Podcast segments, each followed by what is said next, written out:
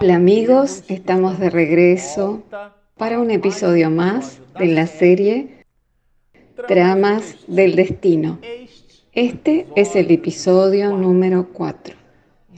Bueno, a usted que nos está acompañando en el canal, le decimos que en el episodio anterior nosotros comenzamos a estudiar juntos las observaciones que promueve Miranda, apoyado en lo que lo denominamos su segunda introducción, que es efectivamente aquello que se desarrolla a lo largo de 30 capítulos, el asunto de la historia, el romance propiamente dicho.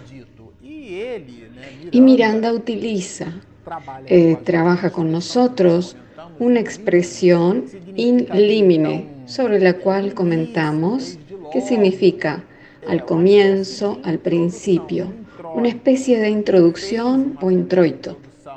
Él hace una primera introducción, la cual le brinda el título a la obra. Y ahora en limine, él trabaja con nosotros algunas consideraciones que tienen relación directa con la propia historia romance. Y cuando nos despedimos en el episodio pasado, nosotros hablábamos de las manos abnegadas que retiran de las regiones espirituales de los mundos inferiores, de esas regiones eh, inferiores, espíritus que ya presentan condiciones de reajuste ante la propia conciencia. Algunos reencarnando presentan los mismos comportamientos que traen de sus existencias anteriores. Y nosotros sobre ese asunto hicimos varias reflexiones. Y si usted nos está mirando por primera vez y usted aún no visitó el episodio anterior, se lo recomendamos mucho, porque nos detuvimos donde? Exactamente en el momento en el cual retiramos las observaciones del libro ¿Qué es el espiritismo? Para componer un conjunto adicional de reflexiones en relación a este asunto que Miranda nos trae, que él nos brinda aquí, sobre cuál es la situación de los espíritus que están en las ciudades denominadas por él como ciudades de dolor. Ellas son formadas y conducidas por espíritus malos. Nosotros citamos al propio doctor Teofrastus, de la obra Entre telones de la obsesión. Y estudiando Miranda veremos que ese espíritu comandaba un lugar llamado anfiteatro. Por lo tanto, en esa región, que en realidad existe un conjunto de ellas, así como existen colonias espirituales de recuperación, también están las regiones que allá en el pasado fueron denominadas regiones demoníacas umbralinas o infernales, eh, tomando prestada la idea pagana del eh, valor mitológico del fuego del infierno y todo aquel conjunto de desdoblamientos. Nosotros, para componer una especie de discernimiento sobre las anotaciones de Miranda, decidimos retirar una observación que hace Allan Kardec al final eh, de la primer parte de la obra, que es el espiritismo. En realidad, la primera parte se divide en tres estratos. El tercero de ellos es el diálogo de Allan Kardec con un sacerdote, con un abad.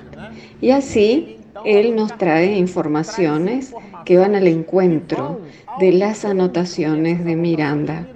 Y por la confluencia de ambas decidimos traer a tono para agregarlas a nuestro razonamiento. Nos dice Allan Kardec. Esto es, por otra parte, lo que sostiene la doctrina espírita sobre el tema. Y aquí él realiza consideraciones sobre esas regiones llamadas como regiones infernales. La duración del castigo está subordinada al mejoramiento del espíritu culpable. Aquí recordemos que se trata de un hombre de ciencias exactas. Razón directa y proporción, ¿lo recuerdan ustedes? Razón y proporción. Hace unos días atrás yo recordé en mi trabajo eh, un pretexto de una proposición de aritmética. Las consecuencias son directamente proporcionales a la sumatoria de los antecedentes. Según sean los antecedentes tales, serán en proporción directa las consecuencias. Está en la razón directa. Es en ese sentido que lo analiza Allan Kardec. O sea que la duración del castigo será menor o mayor en relación directa con el mejoramiento del espíritu culpable. Entonces, Dios no quiere que permanezcamos en las regiones denominadas regiones infernales.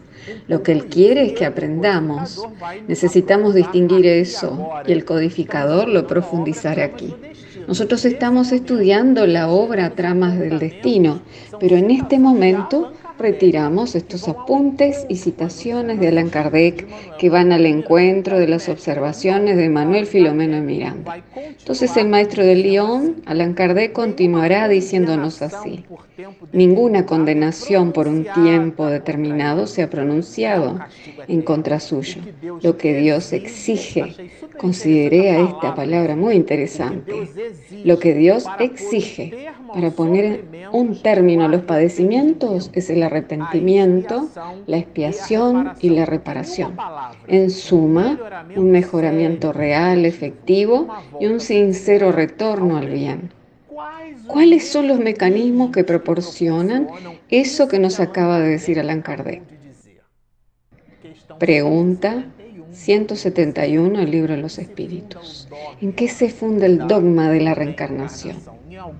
En algunos principios filosóficos, nosotros podremos entender que el dogmatismo es un conjunto de preceptos, de normativas que componen, por ejemplo, una determinada ciencia. Entonces, aquellos preceptos, aquellas preposiciones componen un dogma. Y este dogma es una verdad irrefutable. No se trata de algo que carece de explicación. Es así y listo. El contexto de la palabra dogma quiere decir en qué se fundamenta, cuál es el fundamento de la reencarnación. Esta se funda en la justicia y en la bondad de Dios. Y exactamente eso es lo que nos dice Allan Kardec. Y continúa él porque este pasaje es brillante.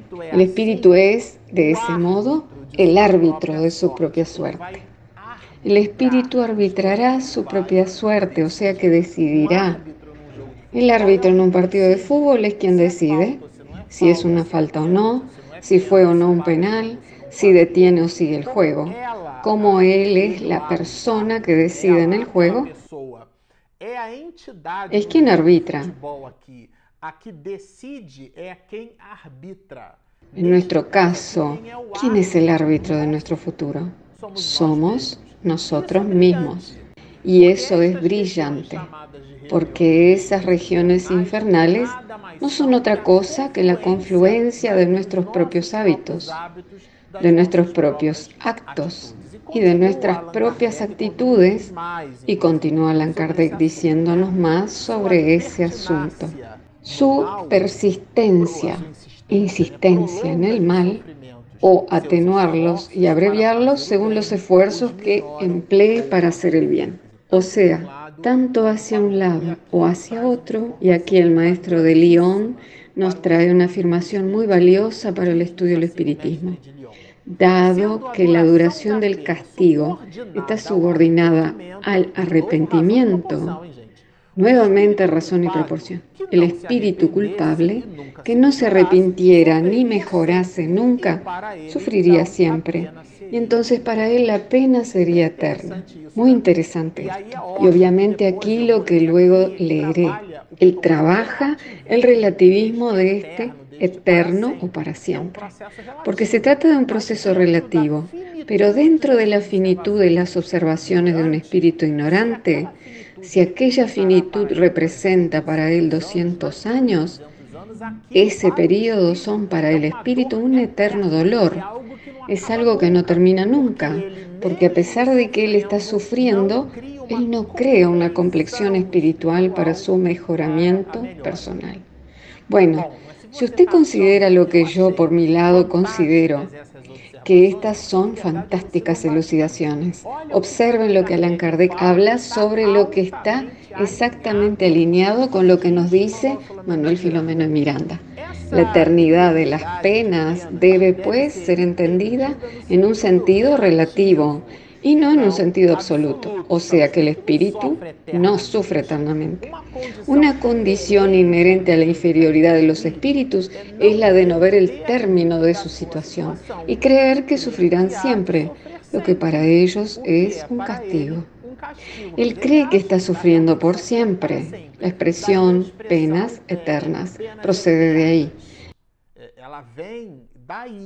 Y Allan Kardec trabaja ese tema.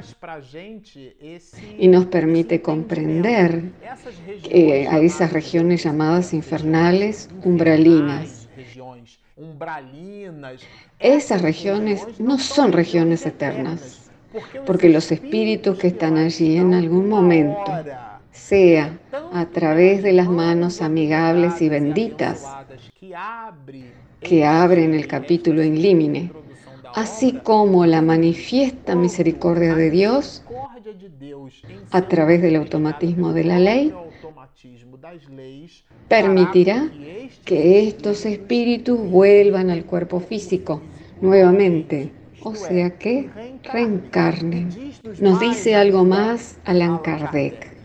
Pero esto, señores, es bellísimo. A partir de que su alma se abre al arrepentimiento, Dios les hace entrever un rayo de esperanza. Lo que Dios quiere no es que suframos, sino que aprendamos. La esperanza es la condición del alma. Pero lógico que existen muchos espíritus que viven en un círculo vicioso hasta que logran alcanzar un círculo virtuoso. Entonces se trata de esa virtuosidad, de esa virtud del desprendimiento, de espíritus que tuvieron en reencarnaciones anteriores, en existencias pasadas dentro de un mecanismo repetitivo de errores, en esta existencia en la obra Tramas del Destino, ellos culminarán el proceso y percibiremos a Manuel Filomeno de Miranda estudiando con nosotros el erguimiento de una familia completa, teniendo como pivote a uno de los espíritus nobles, que es la matriarca de la familia. Nosotros bromeamos sobre una tesis que tres cuartas partes de los espíritus felices seguramente proceden del sexo femenino. Los caídos, los llenos de conflictos espirituales proceden del sexo masculino. Jugando decimos que cuando el hombre evoluciona mucho ya puede reencarnar como mujer. Pero por H o por B nosotros aquí encontraremos a la figura, a la señora Artemis, la matriarca de la familia, la pivote espiritual, uno de esos espíritus abnegados que en palabras de Miranda nos dice que ella recusa ir a las regiones espirituales felices y superiores para sumergirse en la carne viviendo una reencarnación sufrida y muy difícil para poder recuperar a sus amores de existencias anteriores que estaban nuevamente en este proceso vicioso. Y así ella logra romper esas cadenas. Nosotros comprenderemos que esas almas tuvieron situaciones muy difíciles. No les fue fácil, señores. Asimismo, la existencia de este espíritu noble, la señora Artemis, tuvo a su alrededor espíritus muy difíciles. Nuevamente les digo, no voy a hacer el spoiler, a pesar de que tengo ganas de hacerlo, pero debemos ser disciplinados. Así que iremos poco a poco contando la historia por ahora. Estamos finalizando in limine, que son las observaciones de Manuel Finomeno de Miranda. Y ahora, a la luz de los comentarios de Allan Kardec, de la tercera sección de la primera parte del libro, que es el espiritismo, y el maestro de Lyon finaliza así cuando nos dice, evidentemente esta doctrina, está hablando de la doctrina espírita, es más conforme a la justicia de Dios que castiga mientras se persiste en el mal y que concede gracia cuando se retorna al camino del bien. ¿Quién ha imaginado esta teoría? ¿Fuimos nosotros? Aquí Allan Kardec, cuando dice nosotros, se refiere al mismo. Así, él desarrolla una línea de razonamiento bellísima, porque permite que el Padre perciba que son los espíritus las voces de los espíritus. Son ellos que brindan verdaderamente esas informaciones sobre ese mundo espiritual. Y es de este mundo espiritual que aquí trata Manuel Filomeno Miranda. Digamos que él toma una sección, una parte del mundo espiritual, la parte inferior, una subdivisión y trabaja con ella, pero en la erraticidad, que es otro desdoblamiento de este mundo espiritual. Almas abnegadas, con deseos sinceros del bien, buscan a esos espíritus cuando ellos están arrepentidos. Y vimos que el componente arrepentimiento tiene que estar presente y así ellos adquieren condiciones para poder reencarnar. Y sumergiéndose en la carne pueden mitigar sus cuentas ante la divinidad y ante su propia conciencia ahora restaurada. Bueno, pero continuaremos aquí porque hay mucha cosa para que podamos estudiar juntos. Ahora que comprendimos que la finalidad de esas regiones es finita, y Miranda nos hablará un poquito sobre estas regiones llamadas de ciudades de dolor, las que no son regiones purgatoriales, en donde el espíritu es colocado allí para sufrir para que pague. No se trata nada de eso en absoluto, porque el espíritu se ve inmantado a esa condición. Anteriormente, en una oportunidad, estando aún entre nosotros nuestro querido Jorge Andrea, comentaba en el ICEP, en el Instituto de Cultura Espírita del Brasil, en donde tuvimos la felicidad de permanecer allí por muchos años, bajo su amparo, en donde él era el presidente de honor, y el presidente del instituto era el querido profesor César Reis. Y allí, finalizando los seminarios, Jorge Andrea siempre hacía un comentario. Y en uno de ellos nos dijo, si una persona piensa en el bien, actúa en el bien y vive en el bien, el bien ya está con ella. ¿Qué significa este dicho de Jorge Andrea? Que esa persona no necesita desencarnar para ir a un mundo espiritual bueno, porque su condición espiritual ya es una condición buena. Entonces cuando ella desencarne, irá a una región compatible con su psiquismo. Por eso es que Miranda abre esta parte in limine hablando sobre nuestro mundo íntimo. Y nosotros recordamos a André Luis en Mecanismos de la Mediunidad que refuerza al igual estos asuntos, porque nuestras realizaciones comienzan con un tipo de ideación e incluso nuestro mundo íntimo, nuestro pensamiento, todo lo que pensamos es lo que efectivamente nos liga a este o a aquel espíritu. Entonces Divaldo Franco hace una inversión para ampliar nuestro entendimiento. No se trata de dígame con quién andas y te diré quién eres, sino que es dígame quién eres y te diré con quién andas. O sea, háblame un poco de ti, sobre tu mundo íntimo, y yo te diré con quién andas. Ciertamente podré decirte cuáles son los espíritus que andan contigo.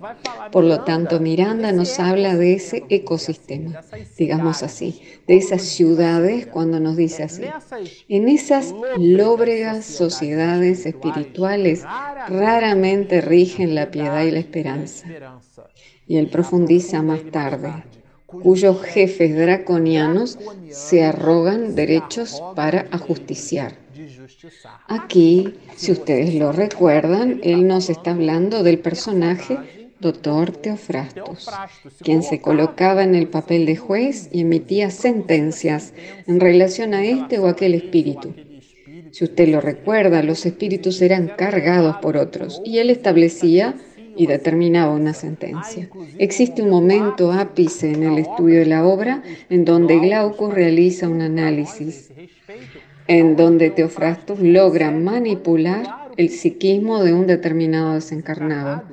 Se trataba de una mujer que la convierte en una loba en un proceso de zoantropía. Entonces ella modifica su panorama periespiritual teniendo sobre ella el poder mental de Teofrastus, que identifica en ella la realidad culpable. Ese espíritu lo percibe. Pregunta 621 el libro de los espíritus, que produjo cuentas pendientes para acertar con la divinidad, lo cual le abrió un surco periespiritual permitiendo así que las energías maléficas penetraran su estructura íntima y así ella modifica su estructura periespiritual por medio de la evocación de ese doctor Teofrastus, induciéndola a razonar de aquella, de aquella manera, lo cual es descrito por Miranda con mucha propiedad en la obra, y ahí sí ella se transforma en una loba. Por lo tanto, observen ustedes el poder de la mente, el poder del psiquismo y de la imantación espiritual. Muchos procesos obsesivos son altamente potenciados por esos asuntos. Nacen con esos asuntos, se transforman en fascinación, o sea, del acoplamiento vibratorio a través de las inducciones del pensamiento y desaguan en procesos de obsesiones gravísimos clasificadas en el capítulo 23 del libro Los Mediums, como la subyugación. Todo comienza en las profundidades de la mente y es muy importante que lo tengamos presente. Entonces él nos describirá al doctor Teofrasto como siendo un comandante, pero aquí Miranda resuelve profundizar un poquito sobre el mundo espiritual. Él habla sobre los infortunios del mundo espiritual y consideré importante destacarlo. Es que la vida humana, señalada por el desequilibrio en la superficie del mundo, refleja solo pálidamente. Señores, esto es muy importante. Refleja solo pálidamente las realidades que se viven en las esferas espirituales inferiores. Entonces, si usted considera que las calamidades que se observan del mundo son superlativas, ellas son el primer o segundo derivado de la realidad original, que es la del mundo espiritual. Sería esta en donde nosotros podríamos observar en un panel sus desdoblamientos, lo cual no tenemos ninguna condición que nos permita percibirlo. Y finalmente Miranda nos dice así, por ser estas en donde surgen los factores reales que modelan aquellos sufrimientos. Por lo tanto, es allá en la permuta psíquica, esa expresión es muy usada por Miranda. Es allí en la permuta psíquica que nosotros, mientras estamos encarnados, desplegamos aquello que coleccionamos en nuestro mundo íntimo. Hablando desde el punto de vista vibracional, eso lo intercambiamos con otros espíritus. Miranda nos hablará así. Vinculación moral y psíquica en torpe comercio obsesivo de grave porte. Son muy interesantes estas expresiones de Manuel Filomeno de Miranda. El comercio obsesivo es una especie de permuta, de intercambio.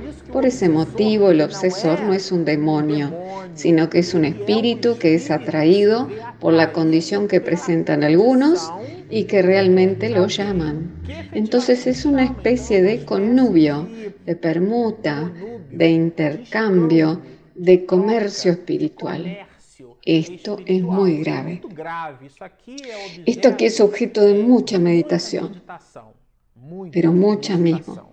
Y él incluso nos hablará del plano espiritual, Y nosotros lo citamos aquí, que determinados compañeros descienden al orbe terrestre encaminando a legiones de esos desdichados colectivamente a la experiencia reencarnacionista con vistas a su propia mejoría y a la disminución de la psicosfera que los envenena y degenera.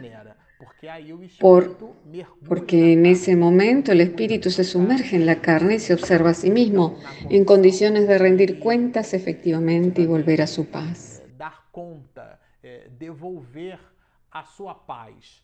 Dentro de lo que comentábamos anteriormente. Ahora, para que finalicemos esta parte, Miranda nos hablará de ese noble espíritu de la señora Artemis. En ella, en la historia, la elevación de Artemis, la mano abnegada que cambia una estancia feliz, o sea, una estancia mejor, para ayudar a antiguos afectos aislados en la desesperación aislados. O sea que ellos estaban dentro del proceso que comentábamos anteriormente. Ellos estaban dentro de un círculo vicioso. Ella modifica. Ella quiebra ese proceso y es el amor que vence. Y es exactamente eso es lo que Miranda dirá. La victoria del amor es semejante a la vida, incontestable, ¿Qué es lo que se observa en la historia romance. Eh, y él, que es un verdadero poeta, cierra este final con lo que efectivamente es lo que nos introduce a la historia romance. Y él como un poeta nos dice así, no existiendo la muerte, el triunfo del amor equivale a la gloria de la verdad en que se apoya como manifestación de la divina paternidad. Bueno, nos quedamos por aquí. En el próximo episodio nosotros ingresaremos ahora sí al primer capítulo de esta maravillosa historia romance. Les recomiendo que revean este episodio porque posee una serie de informaciones valiosas. Si usted aún no se suscribió a nuestro canal, por favor hágalo. Espiritismo en Mediunidades. Nosotros tenemos un aplicativo disponible gratuitamente en Google Play y en Apple Store. Dejamos las dos invitaciones. Descárguelo a la app, suscríbase a nuestro canal, síganos y mucha paz.